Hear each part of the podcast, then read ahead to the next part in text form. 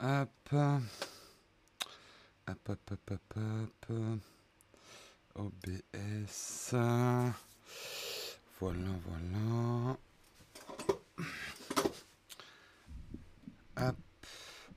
Bonjour à tous, j'espère que vous allez bien. Ce matin, on me reçoit 5 sur 5. C'est absolument euh, nickel. Comment vous allez bien ce matin? Merde, j'ai un retour. Hop. Allez, on va commencer tout de suite. Hein, pendant que la chatroom se remplit tout doucement. C'est normal, il fait chaud, c'est l'été, c'est les vacances. On va commencer en remerciant nos contributeurs du jour. Et aujourd'hui, j'aimerais remercier... Alors oui, j'aimerais remercier Yann, Damien, Salvatore, Salvatore, euh, Touril et, et Touril. Voilà, merci beaucoup de vos contributions, sans qui nous ne serions plus là, et ça serait bien dommage, on est bien d'accord. J'espère que vous allez bien ce matin, qu'il ne fait pas encore trop trop chaud le matin chez vous. Hein. Euh, brace for impact, comme on dit, préparez-vous euh, à la canicule. Elle arrive, il va faire chaud. Il va faire très très chaud. Moi, je vais peut-être y échapper parce que je serai en Suisse. Il fait moins chaud en Suisse. Euh, pas d'alerte ce matin, ça faisait longtemps. Ah, écoute, euh, j'ai pas fait de manip particulière. Voilà, en attendant que la chatroom se remplisse comme d'habitude, nous allons faire notre petite expression désuète du jour. Et aujourd'hui, nous allons voir d'où vient l'expression un billet doux. Euh, au XVIIe siècle, l'adjectif est rentré dans le vocabulaire galant. Faire les yeux doux, dire des mots doux. Billet doux un curieux, un curieux synonyme complètement passé d'usage. Poulet. What? Billet doux a un curieux synonyme complètement passé d'usage. Poulet. Chérie, j'ai un poulet à te faire passer. Bah N'importe quoi. Franchement, la langue française, moi je le dis souvent, la langue française, ça a quand même été inventé par des moines bourrés. Hein voilà. Oui, poulet. Écoute, c'est ce qui est écrit dans le bouquin. Hein. Moi, j'y suis pas. Il fait très chaud en Suisse? Non, j'ai vu qu'il faisait 10 degrés de moins. Il est bizarre ton livre. Ouais, c'est le livre, hein, c'est pas moi. Hein. L'image saccade. Ah bon, l'image saccade peut-être chez toi? Est-ce que d'autres ont des problèmes de réseau? Un poulet doux. Ouais, ouais. Tiens, chérie, j'ai un poulet doux. Ouais Bizarre, quoi. Ouais, pas top. On est d'accord.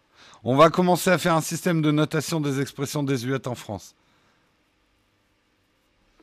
Ah, écoute, alors attends, je vais regarder la météo parce que là, j'ai les Suisses qui sont en train de me tomber sur le dos.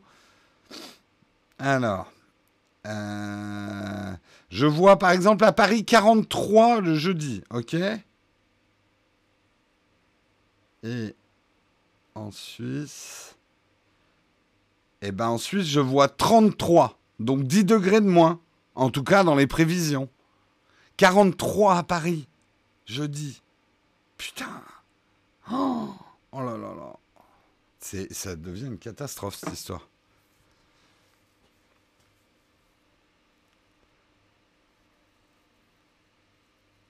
Fait pas chaud, c'est dans la tête. Ouais, c'est aussi sous les aisselles. Hein. Écoute, euh, je veux bien croire qu'en Suisse, il fait chaud, mais en tout cas, sur les prévisions, vous avez 10 degrés de moins que Paris quand même, jeudi. Voilà.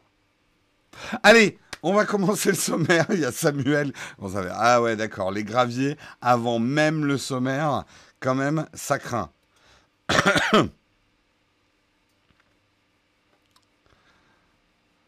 Ouais, Paris, c'est surpollué, c'est clair.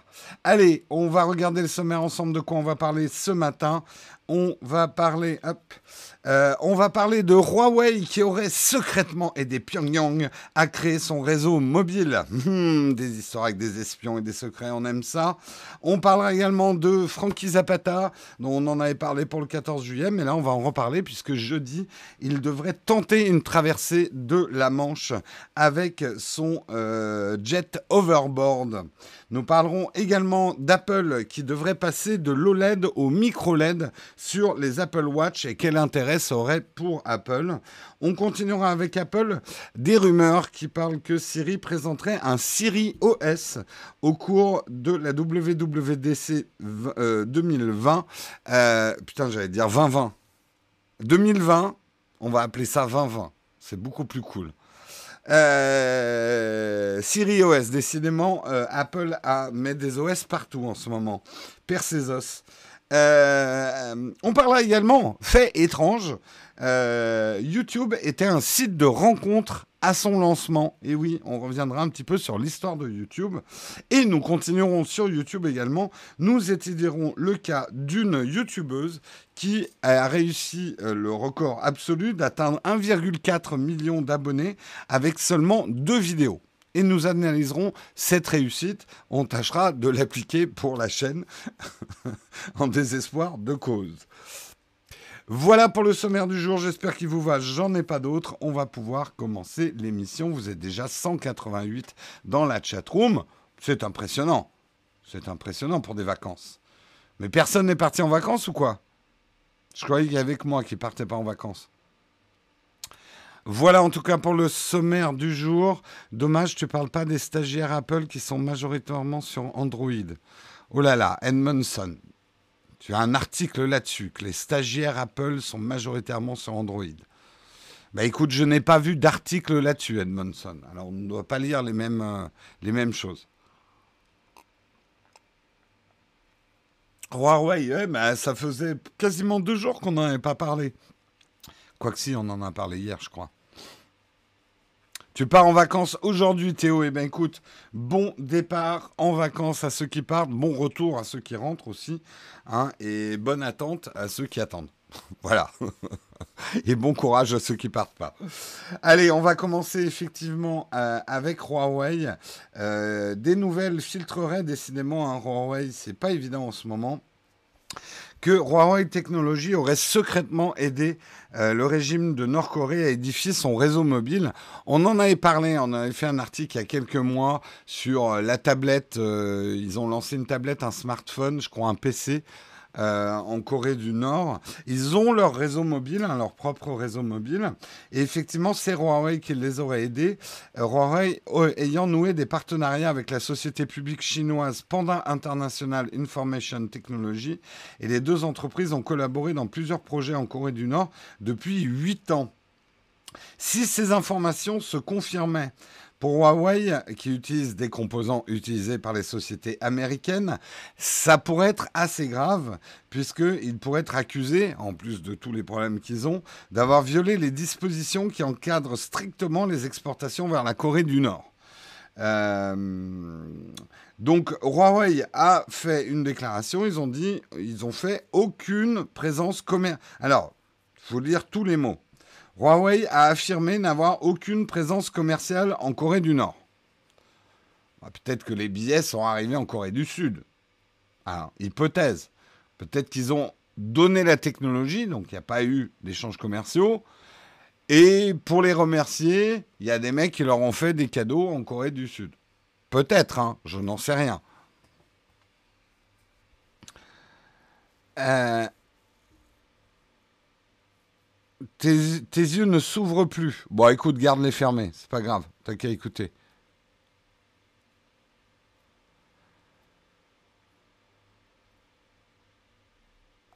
On part en vacances en passant la porte des étoiles de Suisse. D'accord, ok.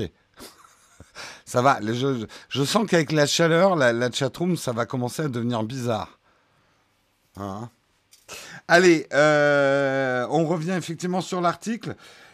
Ouais, si c'est un truc qui se confirme, euh, c'est encore un bad buzz potentiel pour Huawei, qui n'en est pas à son premier. Ça risque de compliquer. Alors, le truc est, c'est que Trump, euh, il fait un peu copain-copain avec... Euh, comment il s'appelle le mec de Corée du Nord, là? Kim Young machin, là. Kim, hein? Donc ça va peut-être arrondir les angles. Le fait est, même si les États-Unis ont tendance à reprendre des relations diplomatiques avec la Corée du Nord, Reste que l'embargo commercial, lui, il est toujours en place.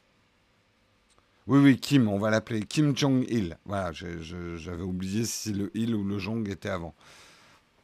Mon, mon coréen étant extrêmement rouillé. Hein. Bah oui, sinon comment Trump téléphonerait à Kimi? le, fait est, c'est que ça risque de compliquer les choses si on sent que c'est en train de revenir dans le bon ordre. Bon, c'est encore un peu flou entre États-Unis et Huawei si ce fait-là est avéré, ça risque de compliquer la, la, reprise normale finalement des négociations. Quoi. Kim Jong-il, c'était son père. D'accord. On les confond. Hein.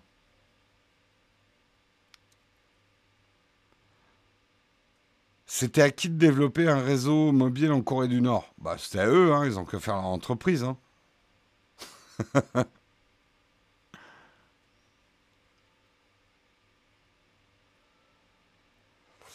La Corée du Nord a besoin de tellement d'argent qu'ils n'hésiteront pas à prendre des risques. Là, c'est pas la Corée du Nord qui a pris des risques, c'est Huawei. S'il s'avère que Huawei a collaboré, puisqu'il y a un embargo et qu'ils utilisent des pièces américaines, qu'il y a un embargo commercial avec la Corée du Nord, les sanctions peuvent être assez lourdes quand même.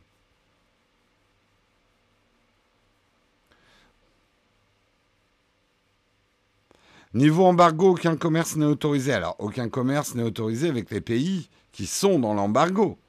Après, je crois justement que la Corée du Nord peut faire du commerce avec la Chine.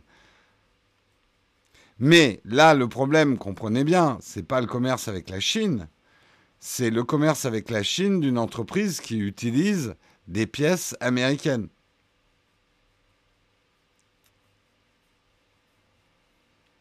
Vous emballez pas hein, pour la Suisse, j'aurai pas le temps, euh, hélas, de rencontrer euh, nos, amis suisses. Je serai dans la région de Lausanne, mais c'est pour le boulot et je vais pas avoir une minute à moi.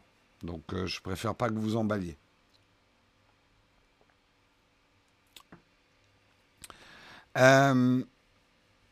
Vous me poserez, voilà, Samuel vous remet dans l'ordre, vous poserez ces questions en, en fin d'émission. Allez, on continue dans les articles et on va parler de notre ami euh, Frankie Zapata, le fameux français volant, euh, qui a impressionné quand même le monde entier, on peut le dire, hein, pour une fois, hein, qu'on impressionne, euh, on va dire, dans le bon sens, avec son survol des Champs-Élysées armé le 14 juillet en tête du défilé.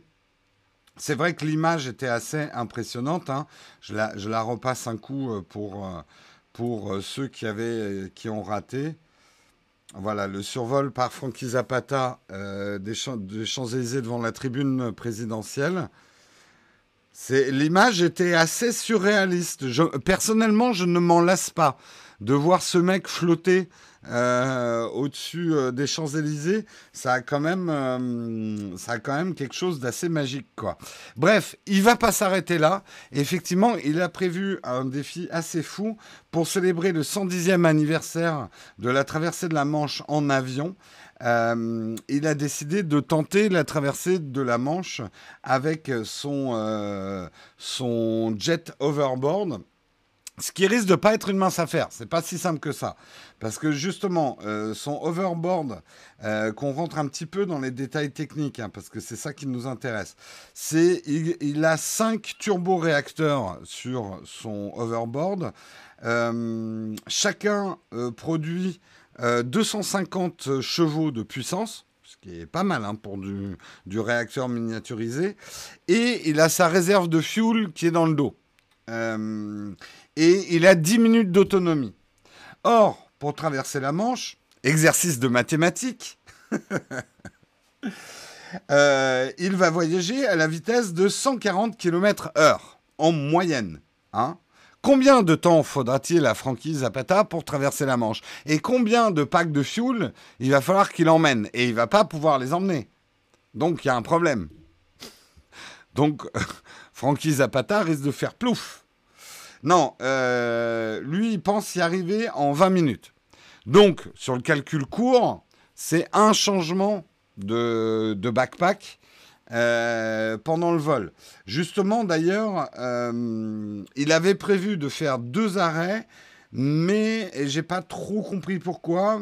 Mais a priori, les autorités maritimes françaises veulent qu'il ne fasse qu'un arrêt. Le, mystère euh, entoure justement ce relais. Est-ce que Frankie Zapata va se poser sur un bateau, changer son sac à dos de fuel et redécoller? Auquel cas, les esprits chagrins pourraient dire Ah, mais il n'a pas vraiment survolé la Manche sans escale. Ou alors, est-ce qu'il va arriver à changer son sac à dos en vol, c'est-à-dire se mettre en vol plané au-dessus d'une plateforme, d'un bateau, qu'on lui donne un autre sac de fuel, qu'il arrache le tuyau de carburant, il souffle un peu, hop, il rebranche son autre sac à dos et il repart. Chaud. Patate, hein puis je sais, je sais pas si c'est super prudent de débrancher un tuyau de fuel juste au-dessus de 5, 5 euh, réacteurs qui. Ouais. Je le ferai pas, hein, moi. Euh, ou alors c'est juste la manche de son blouson par terre. Oleg, tu sors.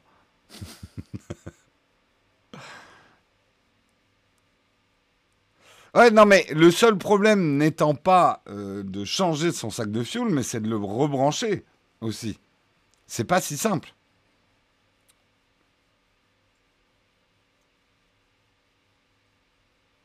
Ouais, non, mais on est complètement d'accord, Expressa Photo. Euh, moi, personnellement, j'applaudis Frank Zapata parce que il est la preuve que la ténacité et puis la ténacité paye hein, quand on est vraiment convaincu de quelque chose, même avec une idée complètement folle. Le nombre de mecs qui ont dû lui dire mais t'es complètement taré.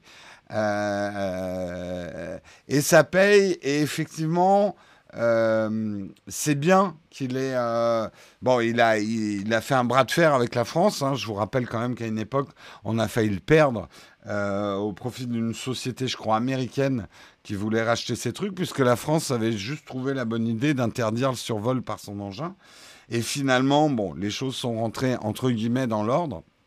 C'est une technologie qui, pour l'instant, euh, va rester française, et ça, c'est bien. Mais euh, non, franchement, le mec, et puis pour l'avoir entendu, c'est. Chapeau. Ravitaillement en vol comme les avions de chasse. Oui, ou alors il faudrait qu'il ait un, espèce de bec. Euh, pas facile, hein.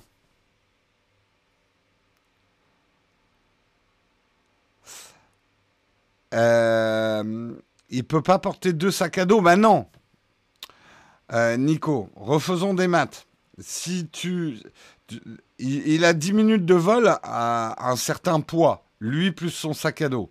Tu lui rajoutes un sac à dos de fuel, tu augmentes le poids. Donc tu diminues d'autant l'autonomie. Donc là, pour le coup, il va falloir qu'il prenne trois sacs. Là, il y a un moment, le truc, il a plus décollé, et ça va être une tondeuse à gazon, quoi.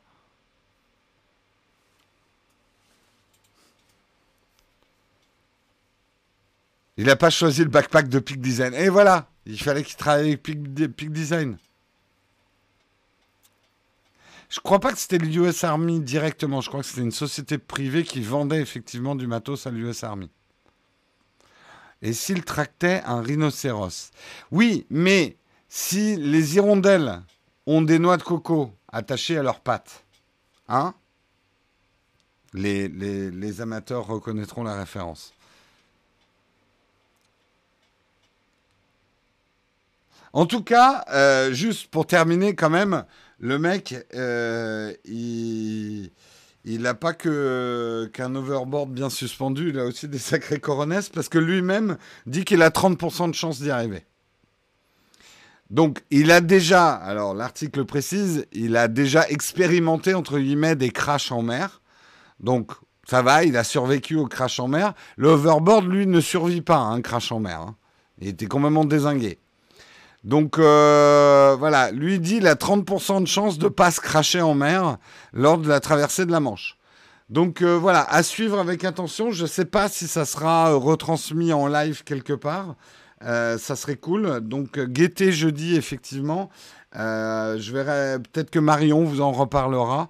en tout cas, on espère, on espère pour lui que tout se passe bien et qu'il se mette pas trop trop en danger. Euh, j'avoue que se lancer avec 30% de réussite, euh, Bon, après, vous me direz, moi, je fais des Texcopes tous les matins avec 30% de réussite de terminer à l'heure. Il y a aussi une certaine forme de prise de risque, hein. Samuel en sait quelque chose.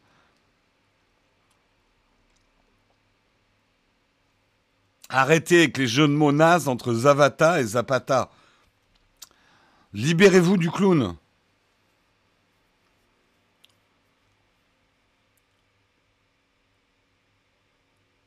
Ah, arrêtons de faire du French bashing. Oui, on a failli le perdre, on l'a pas perdu. Donc, la France est bête, mais pour le coup, elle n'a pas été têtue. Donc, on va lui reconnaître ça. 30% de réussite. En fait, ça dépend si Marion est avec moi ou pas. 30%, c'est avec c'est Marion qui me permet de terminer à l'heure. Vous n'êtes pas gentil. Ok, je vais arrêter de faire des blagues. Hein, je vais faire les articles super sérieusement. Hein, et tout le monde va se faire chier. Et moi le premier. Allez, on continue. On va parler effectivement d'Apple et de, du micro LED. Qu'est-ce que c'est que le micro LED euh, Eh bien, en fait, c'est une nouvelle technologie d'affichage qui pourrait remplacer le LED et notamment sur les Apple Watch. Euh, putain, j'avais jamais vu une Apple Watch comme ça. C'est assez extrême, mais ça a une certaine gueule. Ça, ça, irait extrêmement bien avec mon mug, en fait.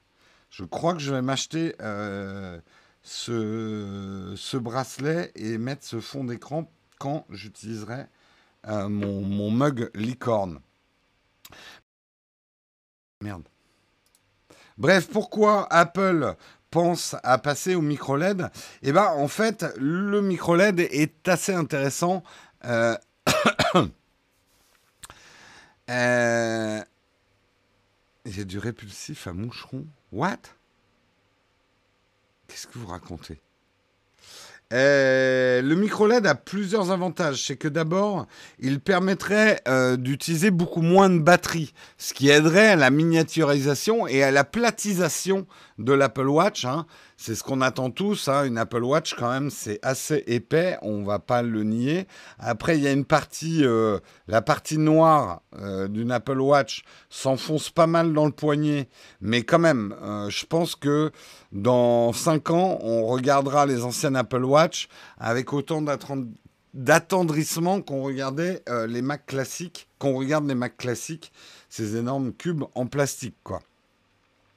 Euh, donc, euh, on, souhaite tous la, miniaturisation et la platisation des Apple Watch. ça aurait un affichage aussi bon hein, que l'OLED. Euh, donc c'est une technologie. Euh, the micro LED are also less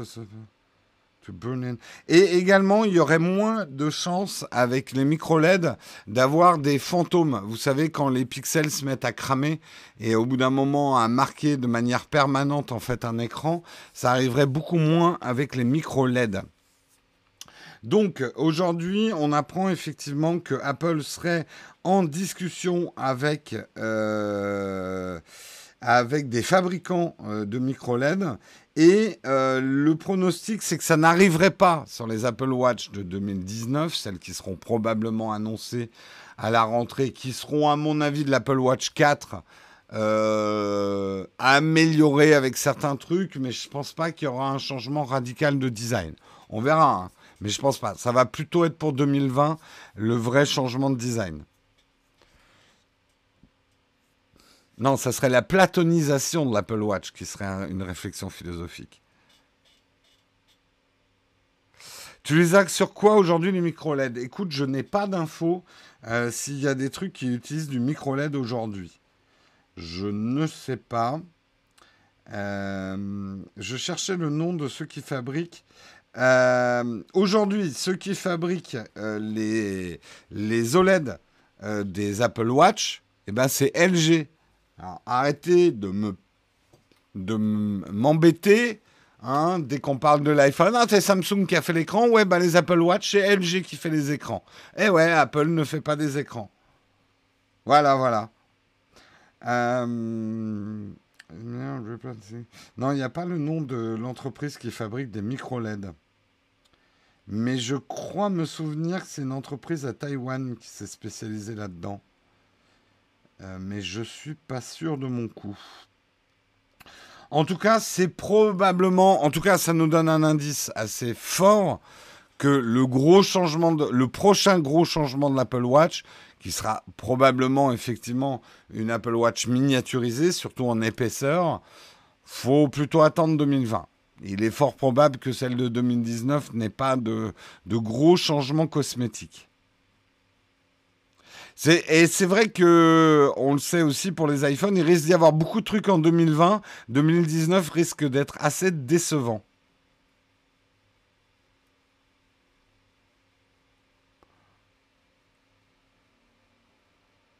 Le changement, c'est pas maintenant.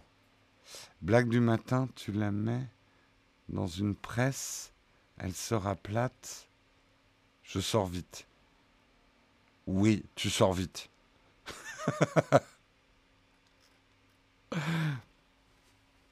Une société de Taïwan, merci Blabla sur Azerty de nous donner l'information.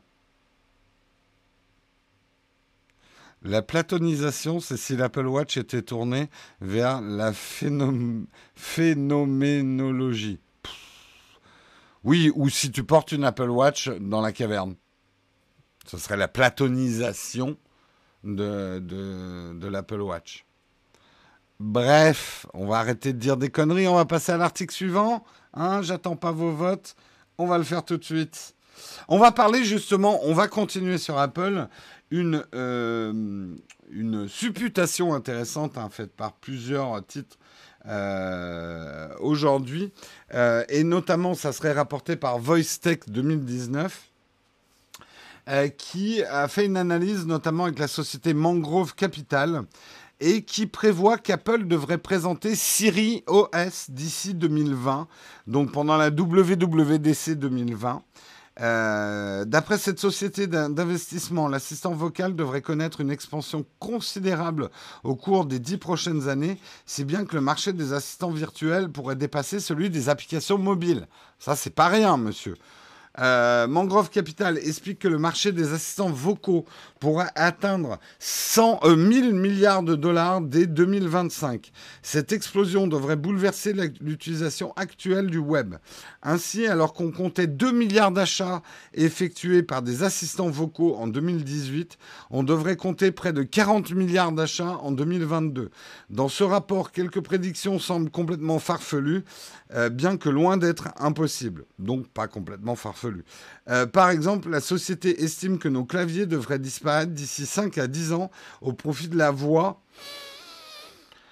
Je pense que la voix va augmenter, les commandes vocales vont augmenter, elles ne remplaceront jamais un clavier. Je ne pense pas que les claviers vont disparaître, donc je ne suis pas d'accord avec l'analyse. Euh, ainsi que l'arrivée de smartphones sans écran. Ouais, après, alors tiens, je vais faire mes petites prédictions de futurologue. Moi, ce que je sens bien, c'est qu'une partie des fonctions du smartphone partent dans des espèces de micro-tablettes pliables. Et une autre partie des fonctions partent effectivement dans des Apple Watch. Enfin, des Apple Watch, des smartwatches. Euh, je m'explique. Il y a un certain nombre de fonctions, SMS, euh, euh, vocal, un certain nombre de choses où on n'a pas vraiment besoin d'un écran en permanence puisqu'on les porte à l'oreille. Si on a des oreillettes Bluetooth euh, assez performantes, petites ou même qu'on se fait greffer, finalement pour tout ce qui est réception, euh, communication vocale et même SMS, on a besoin d'un petit écran et peut-être un clavier virtuel et on ferait comme ça pour euh, tapoter sur un clavier ou en commande vocale peut-être qu'une certaine partie des fonctions des smartphones basculeront sur un appareil qu'on portera sur nous. Et d'autres fonctions, on va dire plus internetiennes de nos, de nos smartphones actuels, basculeront sur des espèces de petites tablettes pliables.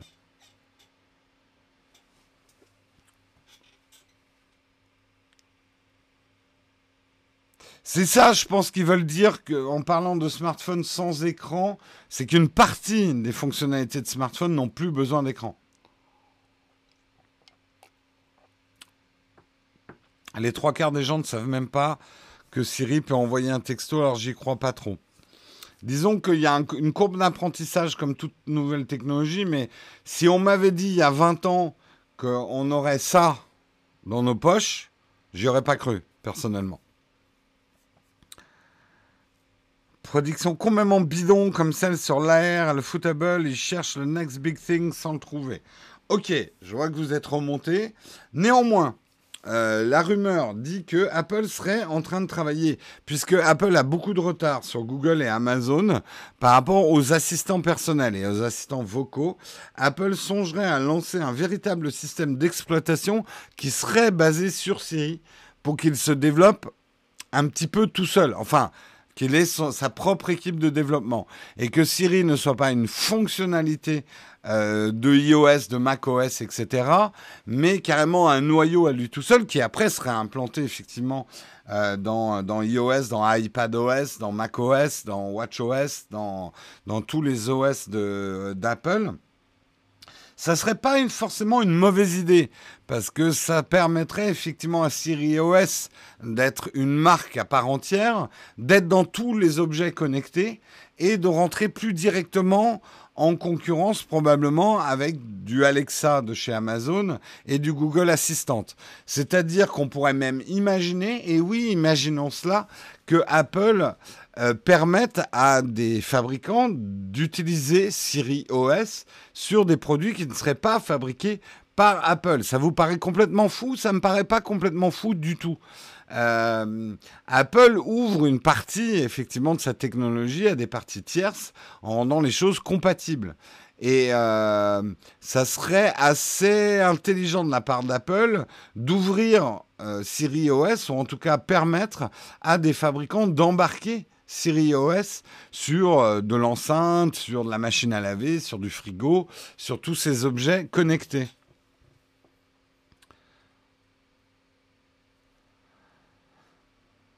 Euh, alors, est-ce que j'utilise vraiment Siri? Pas tant que ça, mais je commence quand même à utiliser un peu plus de fonctions vocales qu'avant. Déjà, je sais que par exemple, pour contacter hum, la plupart des gens que je connais vraiment bien, enfin, on va dire 90% de mes coups de fil, j'ouvre plus l'appli Contact. Euh, je le fais par commande vocale. Appel, un tel, euh, etc.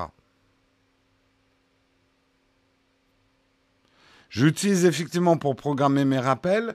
Euh, de temps en temps pour noter mes rendez-vous, Siri. De temps en temps pour demander la météo. De temps en temps pour allumer les lumières. de temps en temps, pour l'instant.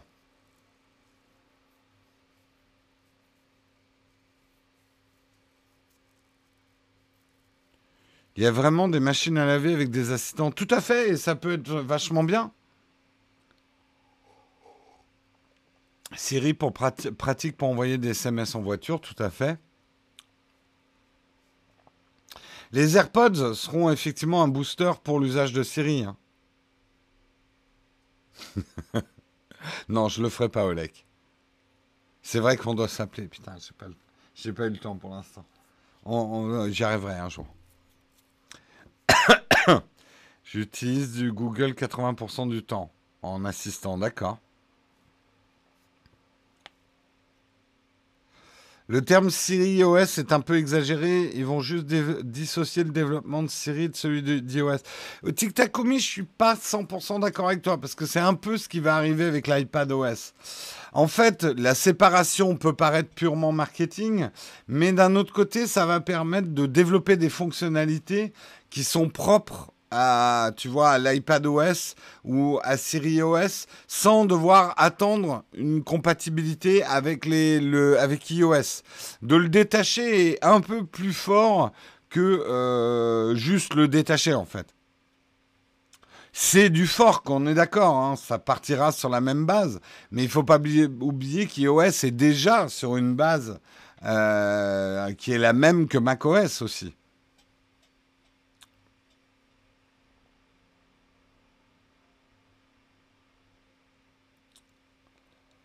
Euh, j'ai pas suivi, je viens d'arriver. Siri OS pour les objets connectés non Apple, c'est ça. Peut-être, hein, c'est des supputations après. Après. C'est pas un vrai OS si tu le mets sur les appareils qui ont déjà un OS. Tiktakumi, là justement le principe de Siri OS, c'est qu'il ferait fonctionner de manière autonome euh, des prochains produits euh, Apple, type enceinte connectée, euh, peut-être des écouteurs ou des choses comme ça. Donc il assurerait aussi leur fonctionnement en fait.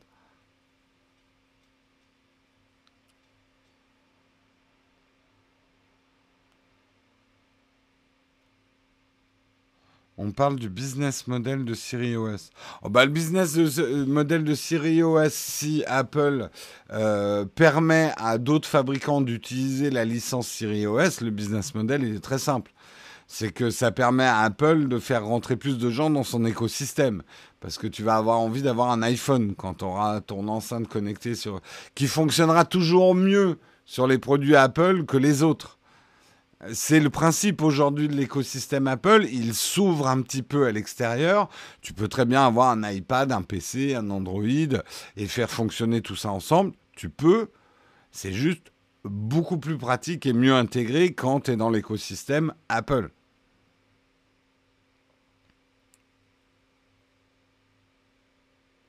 C'est juste un nom plus sexy pour SiriKit. D'accord.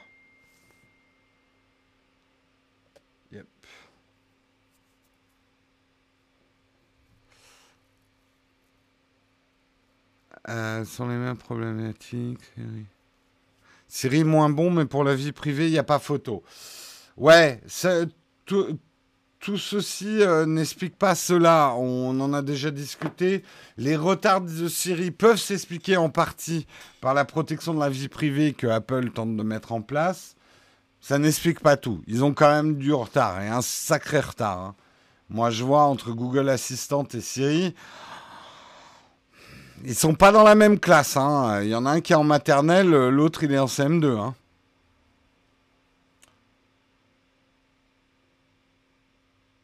Alors oui, je suis là je suis d'accord Jérôme. Siri s'améliore, surtout Siri en anglais. Siri en français, elle est... Elle est un peu lente du bulbe. Siri en anglais, déjà, c'est plus performant. Et on est très loin, effectivement, de Bixby, qui, lui, est mal intégré.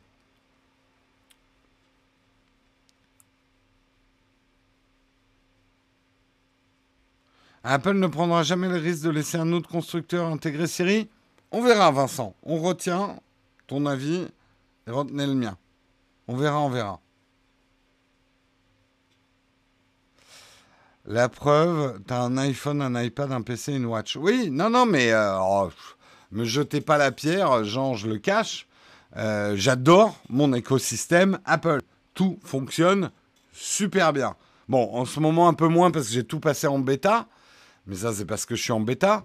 Mais euh, l'écosystème Apple, que vous détestiez ou vous aimiez Apple, n'est même pas là la question. Il marche quand même super bien. Les produits fonctionnent hyper bien entre eux, quoi.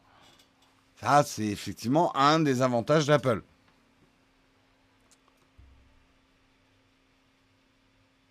Siri en portugais, c'est caca. Siri en anglais, nickel. Ouais. Non, non, mais je crois que de toute façon, Siri en anglais a deux longueurs d'avance sur les Siri traduits. Oui, j'ai testé Bixby, oui. Ouais. J'ai testé Bixby.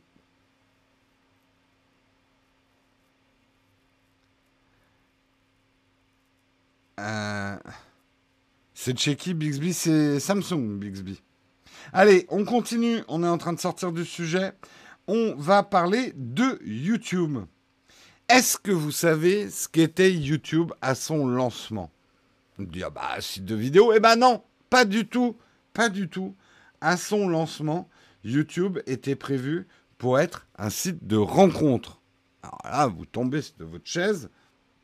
Effectivement, euh, le cofondateur Steven Chen euh, déclaré à South by, Southwest, nous avons toujours pensé qu'il y avait quelque chose à faire avec la vidéo. Donc il y avait l'idée de la vidéo, mais ils n'avaient pas imaginé que les gens allaient juste mettre des vidéos. Ils voulaient une raison pour que les gens mettent des vidéos. Donc ils se sont dit, parce que ça avait le vent en poupe hein, à l'époque, euh, puisqu'on était en 2005, euh, ils se sont dit, bah, on va faire euh, un truc de vidéo de rencontre. Et alors, pas tant en France, mais aux États-Unis, il y avait déjà eu un gros succès de, hum, de trucs de rencontre avec des cassettes vidéo. Je m'en souviens parce qu'il y avait un vieux film qui s'appelle Single où euh, la nana se faisait faire une cassette euh, vidéo euh, pour se présenter en tant que célibataire. Donc c'était un peu le truc, on va dire, dans les années 90, un peu hype aux États-Unis, c'était de faire des cassettes vidéo pour, pour un truc de rencontre.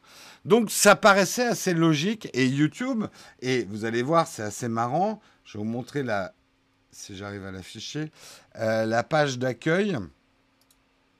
Euh, la page d'accueil, vous voyez, on devait mettre son username, son password et dire si on était, euh, de quel sexe on était euh, et ce qu'on cherchait comme sexe et les âges qu'on cherchait. Et vous uploadiez une vidéo de vous et vous pouviez voir des vidéos d'autres personnes. Donc YouTube était prévu pour ça au départ. Mais là où vous allez vraiment être surpris, c'est que ça a duré 5 jours. En fait, au bout de cinq jours, les fondateurs de YouTube se sont aperçus que personne n'avait uploadé de vidéos sur leur site de rencontre. Donc ils ont fait un pivot. Et quand même, faut être culotté pour pivoter son business model assez radicalement au bout de cinq jours. Beaucoup auraient dit attends, on va laisser sa chance au produit, là, euh, attends au moins dix jours, quoi. Les mecs, au bout de cinq jours, ils ont vu je trouve que c'est quand même une leçon qu'il faut savoir changer vite et avoir l'humilité de se dire on a une mauvaise idée, pivotons tout de suite. Euh, c'est assez fort. Et c'est peut-être pas un mystère que ces mecs-là sont arrivés à quelque chose là où beaucoup s'y essayaient, hein, la vidéo en 2005. Oula, la chatroom va trop vite, j'arrive pas à vous lire.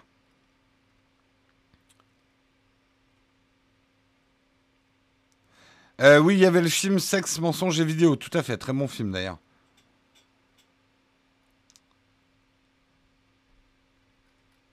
Euh,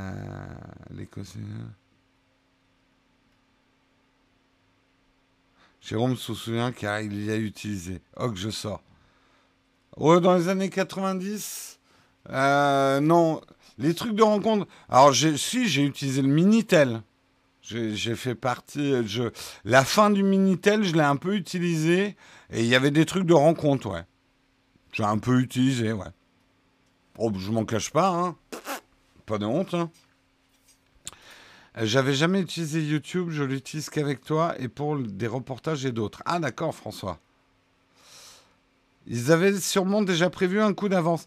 Je, ne suis pas sûr, Jérôme. On l'a vu aussi avec Instagram. Instagram n'était pas prévu euh, comme un, site de, trucs de photos euh, à l'origine. La capacité à faire un pivot rapidement quand on voit que son idée ne marche pas, et quand même, il faut des coronesses pour se dire au bout de cinq jours, ça marche pas. On fait complètement autre chose, les gars. Enfin, complètement autre chose.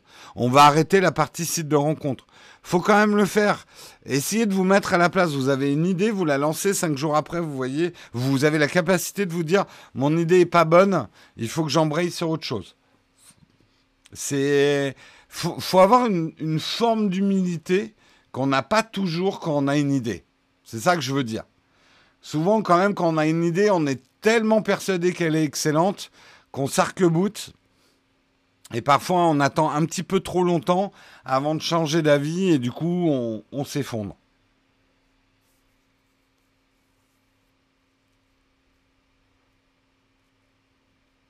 Par contre, tu devrais te cacher d'avoir eu un Minitel. Pourquoi? 3615 Jérôme. Ah non, mais eh, j'ai aucune honte de mon âge, hein, euh, les gars. Hein. Enfin, je le dis s'il y en a qui, pensent que j'essaye de dissimuler mon âge.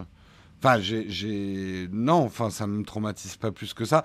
Souvent, j'ai l'impression que c'est les gens qui me regardent qui sont plus traumatisés que de mon âge que moi, quoi. Ah non, mais oui, j'ai connu le Minitel, ouais. Tout le monde, euh, ça, a été quand même un gros succès, hein, le Minitel. Hein. Faut pas, faut pas oublier. Hein. Alors, puisque vous êtes là sur le 3615 là, honnêtement, j'allais pas du tout sur ces sites-là parce que ça valait une. Moi, quand il y avait le Minitel, j'étais étudiant. Aller sur des sites porno euh, avec les 3615 machin, vous vous rendez pas compte le prix. Quand je vous vois hurler aujourd'hui quand oh, on a trop d'abonnements, je donne 5 euros quand même, machin. Putain, vous vous rendez pas compte comme ça coûtait cher ces trucs-là. Non, non, moi j'allais sur des trucs de discussion gratos. Enfin, gratos ou super pas cher là. Je me souviens, il y avait plusieurs prix sur le Minitel. Mais vous vous rendez pas compte, chaque seconde était payante sur le Minitel. C'était hyper flippant.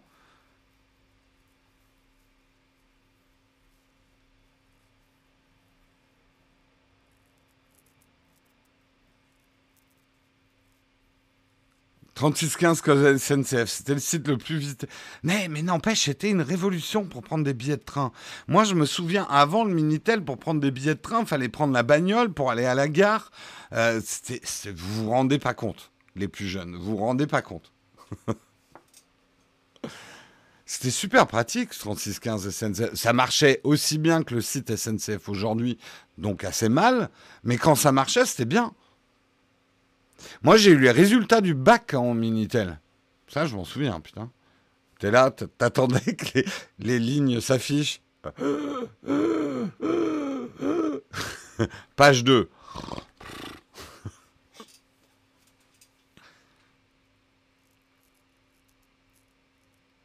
Oui, on louait le Minitel, on l'achetait pas, on le... C'était une location.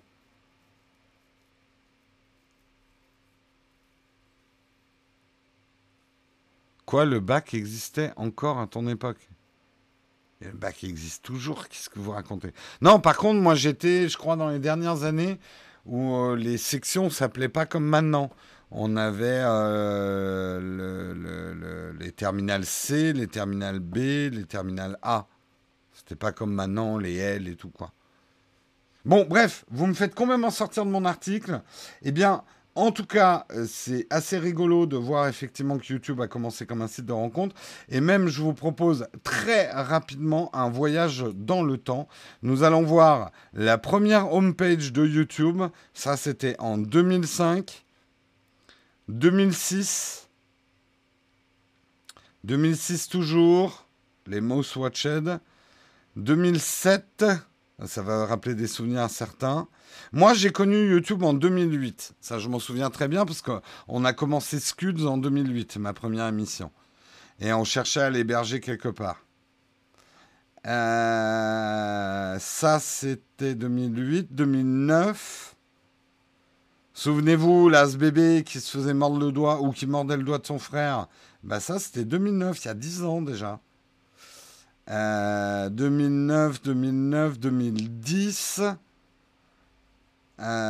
2011, euh, 2012. Euh, ah, ça commençait à ressembler un petit peu plus à ce qu'on connaît, 2012. Je dirais que ça a été le gros changement, 2012. Putain, Gangnam Style. 2012, putain, c'est déjà aussi vieux que ça. 2013, 2015, 2019. Ah oui, il y, a eu un, gros trou entre 2015 et 2019. Et alors, YouTube, faut se sortir les doigts des fesses, hein Voilà la homepage telle qu'on la connaît aujourd'hui.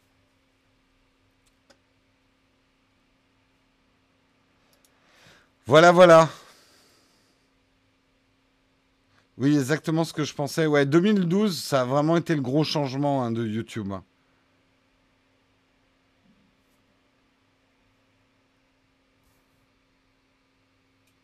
Il n'y a plus de sections à partir de cette année, d'accord. Moi, j'avoue que je ne suis pas à jour sur euh, les sections scolaires. Donc 2022, YouTube sans écran et sans clavier. Bah oui, direct connecté à tes fesses. Hein, on aura un grand câble, hein, parce qu'on aura vu que le wireless, il y avait des problèmes d'onde. Et hop, tu te le brancheras et tu regarderas tes vidéos, Alec. Le mode sombre est beaucoup mieux, je suis d'accord. Le mode sombre va bien mieux aux vidéos. Je suis bien d'accord. Ouais, j'ai plus l'habitude de YouTube PC. C'est vrai que maintenant, moi, c'est plus que par l'application, quoi. Alors, si, j'ai quand même l'interface euh, navigateur pour euh, gérer la chaîne. je la gère souvent euh, sur... Oh, quoi que je la gère de plus en plus sur l'appli aussi. Hein. Enfin, sur l'appli dédiée à la gestion de chaîne.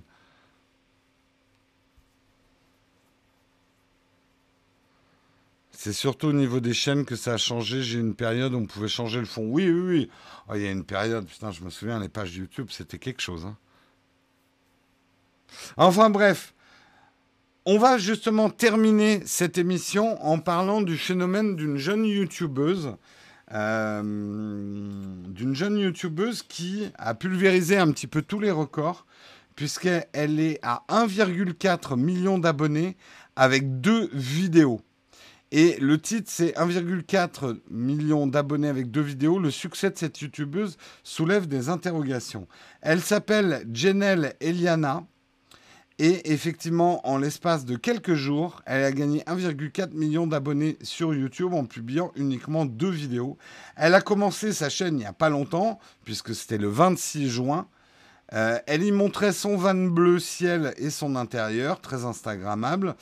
Et elle expliquait que depuis deux ans, elle vivait sur la route avec son van bleu et son animal de compagnie, un serpent blanc nommé Alfredo. Je vous présente euh, Jenelle, Jenelle Eliana. Donc c'est elle. Voilà. Et euh, comme le dit l'article, certains ont commencé à se dire mais comment ça se fait euh, qu'elle a atteint parce que 1,4 million d'abonnés en un mois quasiment, enfin oui, en un mois, euh, ça s'est jamais vu sur YouTube. Donc très vite, certains ont commencé à dire elle a acheté, euh, elle a acheté des viewers, c'est pas possible, etc. Ce à quoi euh, YouTube a répondu qu'aujourd'hui, ils ont des algorithmes qui font que l'achat. Alors, disons que l'achat de viewers est faisable. Je le sais, je n'ai jamais acheté de viewer. Je sais qu'il y en a qui achètent, je ne donnerai pas de nom. Euh, mais disons que tu peux plus faire comme autrefois, acheter beaucoup de viewers d'un coup euh, et grimper ta chaîne comme ça. Parce que là, l'algorithme de YouTube, il te repère tout de suite. C'est un peu la même chose sur Instagram. Beaucoup se sont achetés des viewers au début parce qu'Instagram ne les voyait pas. Aujourd'hui, ça commence à devenir plus compliqué d'acheter du follower ou d'acheter du viewer. Il faut le faire. Euh, voilà, je sais qu'aujourd'hui, ceux qui achètent encore des viewers vont avoir des programmes pour que les viewers achetés soient dilués, qu'il n'y ait pas une masse d'abonnements d'un coup, quoi. Euh, c'est très Instagrammable. Alors, effectivement, moi, du coup, je suis allé voir sa chaîne. Euh, et je voulais voir si l'analyse euh, que... En plus, oui, je termine juste sur les soupçons qui ont pesé sur elle.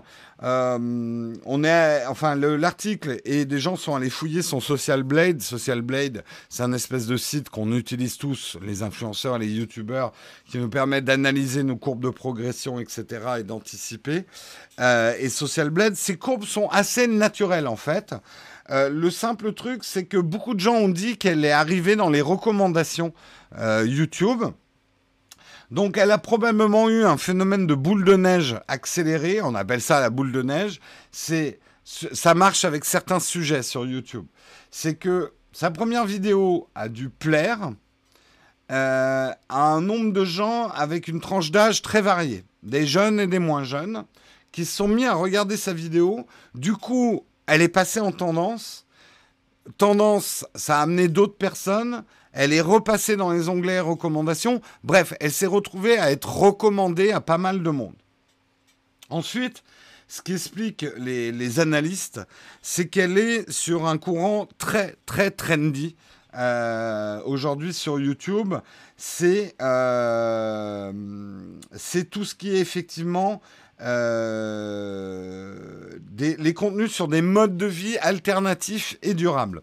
C'est-à-dire que les van life, voyager à travers le monde dans un van, tout en étant éco-responsable au maximum et avoir un discours assez minimaliste. Il y a aussi les tiny houses, se fabriquer des petites maisons et essayer d'avoir une vie minimaliste et zéro déchet. Euh, c'est très très populaire en ce moment, ça marche très bien. On connaît d'ailleurs des vidéastes français hein, qui sont sur segment. Il y a Greg Sway que je regarde de temps en temps. Les voyageurs en van, la vie en van, les Pichou voyages. Euh, ça c'est dans les youtubeurs français et dans les youtubeurs anglophones, vous avez Max Ellie, Wild, Wild We Roam et Jim Tiffel euh, qui ont plusieurs plusieurs milliers d'abonnés. Donc elle est arrivée sur un truc très très trendy. Ensuite, elle filme pas de manière euh, folle. La qualité d'image est moyenne. Bon, il y a du classique euh, plan en drone, euh, c'est du vlogging, etc. Après, moi, j'ai regardé, j'ai pas regardé tout parce que j'avoue que ça m'intéresse moyennement. elle a très bien compris le montage YouTube pour ce genre de truc très bankable qui marche très bien. Après, je pense qu'il y a une chose, et sans être cynique, c'est juste un fait, hein, c'est une réalité. Euh, c'est une, charmante jeune fille, enfin elle est jolie. Euh, ça contribue effectivement euh, aux choses. Ça ne suffit pas parce que elle, est, elle, a une, elle a une plastique qui est agréable, mais elle a beaucoup de charisme. Elle a de l'humour, elle se moque d'elle-même, ce qui en fait quelqu'un qui a voilà, beaucoup de charisme, qui est assez attirante. Et en plus, avec son côté serpent, elle a un côté un peu badass. Euh, légèrement badass qui va bien plaire aux jeunes filles. Alors, les jeunes garçons vont être attirés par une certaine plastique. Les jeunes filles vont bien aimer son côté euh, euh, je suis badass, ça fait deux ans que je suis sur la route, je vis avec mon serpent, etc. Bon, je vais me faire... Je vais, me faire bloquer ma, ma monétisation, mais c'est pas très grave. Je vais essayer de vous montrer. Alors voilà, ça c'est ces deux vidéos. Alors, intéressant quand même, euh, sa première vidéo a fait moins de vues que la deuxième, et la deuxième porte sur la douche. Donc, voilà. Sans dire qu'elle fait du... Euh, du euh, voilà. Bon, sa deuxième vidéo qui porte sur la douche, ça a pas mal de succès. non, non, on la voit pas sous la douche, hein, on est sur YouTube. Hein. mais elle explique effectivement comment on se lave dans une vie sur la route. Mais par exemple, sa première vidéo, je, vous montre un petit peu un extrait. Euh, vous voyez, c'est pas, euh, c'est pas filmé de ouf, mais bon, on va dire que c'est propre.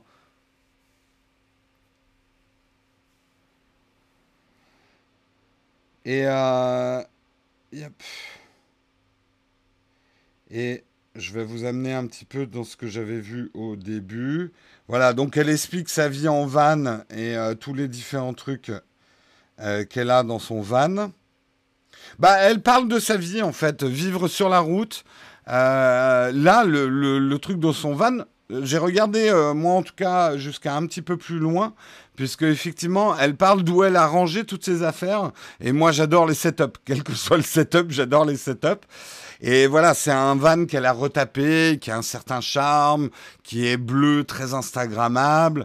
Et bon, elle raconte sa vie on ne peut pas s'empêcher effectivement de noter un certain décolleté hein, qui va attirer les jeunes garçons. Mais au-delà de ça, si vous allez l'écouter, franchement, en dehors d'une certaine plastique, elle a, elle a du chien, elle a du charisme, et je pense que ça aide beaucoup. Donc moi, je pense pas du tout qu'elle a acheté des viewers. Elle arrive juste à un bon moment qui est les vacances. Les vacances, et moi je le constate sur ma chaîne, les vacances, les gens en profitent pour regarder du contenu qu'ils ne regardent pas pendant l'année. Deuxièmement, elle est sur un courant extrêmement trendy. Euh, le minimalisme life avec euh, un petit peu d'écolo, un petit peu de je vis sur la route, un peu Jack Kerouac 2019. Euh, elle est sur cette tendance-là. Elle a effectivement une plastique et un côté influenceuse Instagram beauté qui va effectivement plaire tant aux jeunes filles qu'aux jeunes garçons tout en ayant quand même un petit côté badass et un humour sur elle-même. Un peu plus loin dans la vidéo, elle se filme au réveil, donc elle n'est pas non plus qu'une euh, poupée euh, qui va toujours apparaître maquillée et tout ça. Donc elle a bien compris les codes.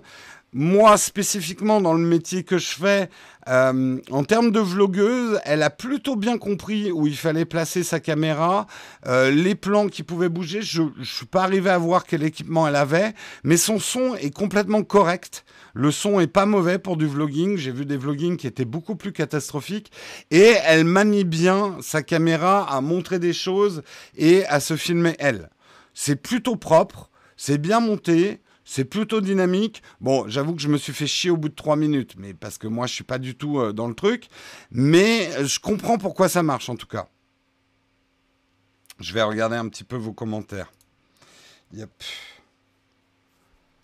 Là, il y en a qui vont râler parce que je ne l'ai pas laissé à l'image. Alors, elle n'était pas tant connue que ça sur Instagram. Elle avait 13 000 followers, ce qui n'est pas gigantesque. Euh, non, je pense qu'elle a vraiment eu un effet boule de neige, quoi. Elle a profité. Ouais, mais je pense qu'elle a profité de l'algorithme de YouTube, mais sans vraiment le faire exprès. Euh, elle a une bonne conjoncture, en fait. Le matos de montage, il est où? Elle a, je crois qu'elle a un MacBook euh, Pro, quoi. Alors, qu'est-ce que vous dites? J'aime bien Écolo. Mais brûle un plein par jour, tu parles des colons en carton-pâte. Oui, euh, alors là, je ne suis pas allé euh, dans, le, dans le détail du truc. Après, il faut quand même avoir du caractère pour vivre sur la route de son propre chef. Tout à fait. Non, alors la vidéo de comment elle prend une douche. Alors attention, c'est pas une vidéo d'elle qui prend une douche. Elle explique comment on se lave quand on vit sur la route. Et elle n'a pas fait non plus euh, genre dix fois plus de vues que son autre vidéo. Elle a juste fait un peu plus de vues. Alfredo, c'est pas trop badass comme nom pour un serpent. Ouais, je trouve ça pas mal. Elle s'appelle Jenelle Eliana. Peut-être tout est organisé. Peut-être que tout est organisé par des espions chinois en Russie aussi. Ne l'oublions pas dans la zone 51. Non, mais oui, on, peut, on ne peut pas s'empêcher devant une réussite aussi rapide de se poser des questions. Moi personnellement, après, euh, peut-être que j'ai tort et peut-être que effectivement on s'apercevra que c'était du fake, euh, que la nana allait transporter un hélicoptère à son van et que tous les soirs elle dort à Los Angeles et que derrière ça il y a une grosse boîte de buzz et machin, etc. Peut-être, j'en sais rien. Mais je ne suis pas si surpris après avoir regardé quelques minutes de son contenu qu'elle ait autant de succès. Je pense qu'elle a, sans forcément l'avoir prévu, elle est la conjoncture de beaucoup de choses. Déjà, c'est un bus polonais. D'accord. Merci Nindo pour euh, ton super chat.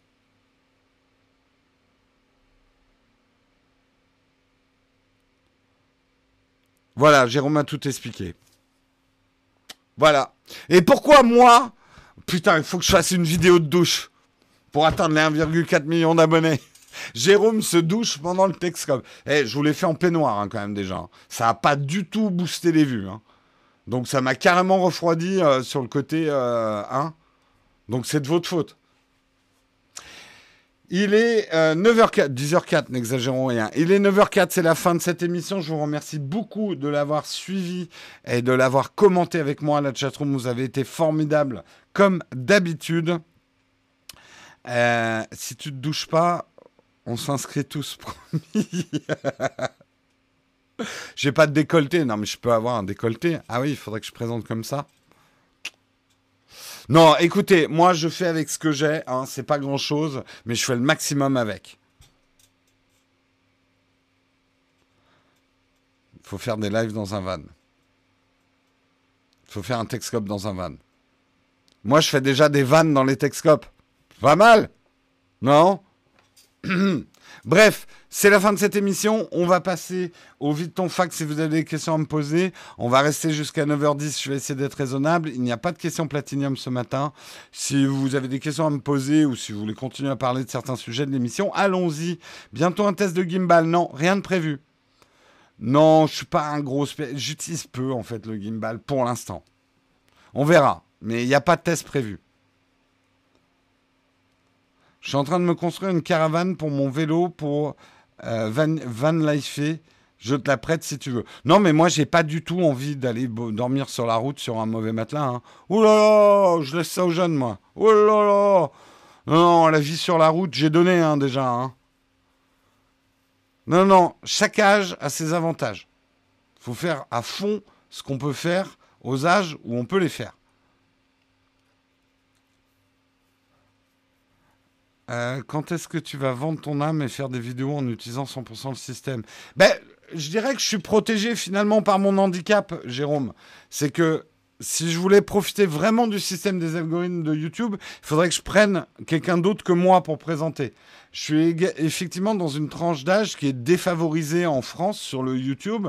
Je pourrais jamais faire le buzz. Je ne serai jamais en onglet tendance. Ça arrive, alors vraiment, c'est parce qu'il est arrivé un truc, euh, soit un drame, soit, enfin, j'espère pas quoi. Mais euh, les moins de 18 ans ne me regardent tellement pas et ne me regarderont jamais que je ne pourrai jamais être dans l'onglet tendance en fait.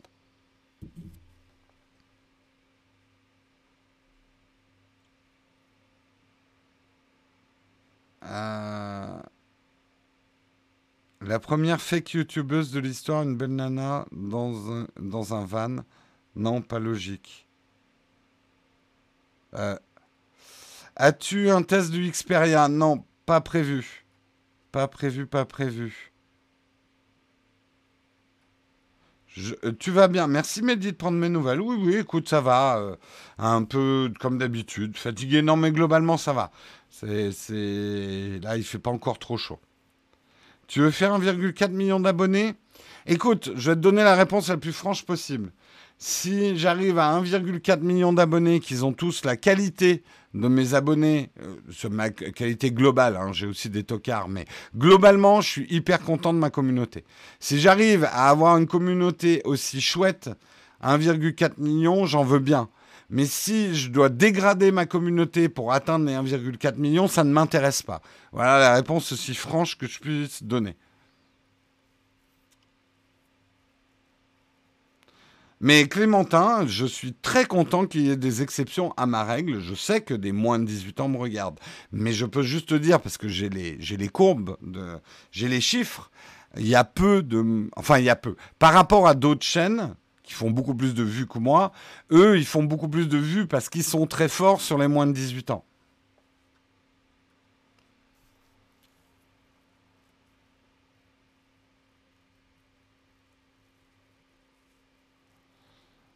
As-tu une coque d'iPhone jolie et costaud à te conseiller mon iPhone Bah écoute, je ne peux quand même que te conseiller les Rhinoshield, c'est quand même notre sponsor de temps en temps. Euh, moi, je suis, en fait, honnêtement, hein, je suis très content quand même des Rhinoshield. J'avais fait un test non sponsorisé des Rhinoshield. Pour la solidité, c'est très bien. Euh, après, pour le look, bah maintenant que tu... Tiens, je les ai là, donc je les montre. Tu vois, j'avais personnalisé ces coques-là. C'est pas mal une coque personnalisée, ça te permet de donner un peu de caractère à ta coque et tout. Donc euh, va voir sur le, site RhinoShield et utilise notre, compte euh, pour avoir moins 10%.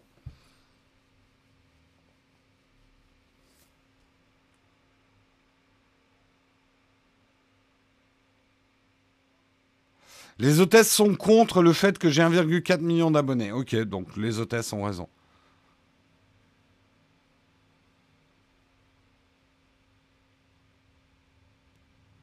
Euh, c'est la qualité qui fait qu'on te regarde, pas l'âge, mais faut être vieux et sage pour te comprendre. Oui, après, il y a quand même, tu sais, un phénomène qui est aussi vieux que les médias, qui est le phénomène d'identification. Euh, moi, je suis trop un pépé pour les moins de 18 ans. Ils peuvent pas se projeter en moi. Ils vont se projeter sur des mecs qui ont 25 ans. En règle générale, en publicité, un modèle a toujours une dizaine d'années de plus que la tranche d'âge qui l'influence.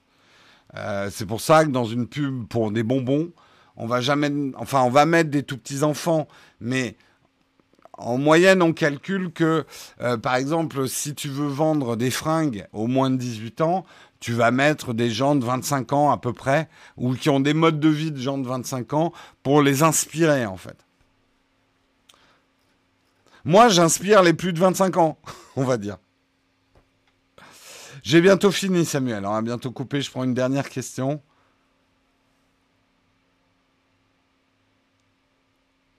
J'ai hâte de voir les changements. Vous attendez pas à des trucs de fou, hein, Fast Henry. Hein, euh. On n'a pas le temps de, de prévoir des trucs de fou. Et on n'a pas les ressources.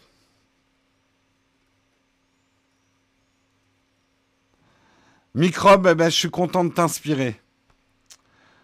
Prochain voyage filmé, moi je fais, je filme pas mes voyages, hein, je suis pas du tout vlogueur, hein, Jérôme. Hein.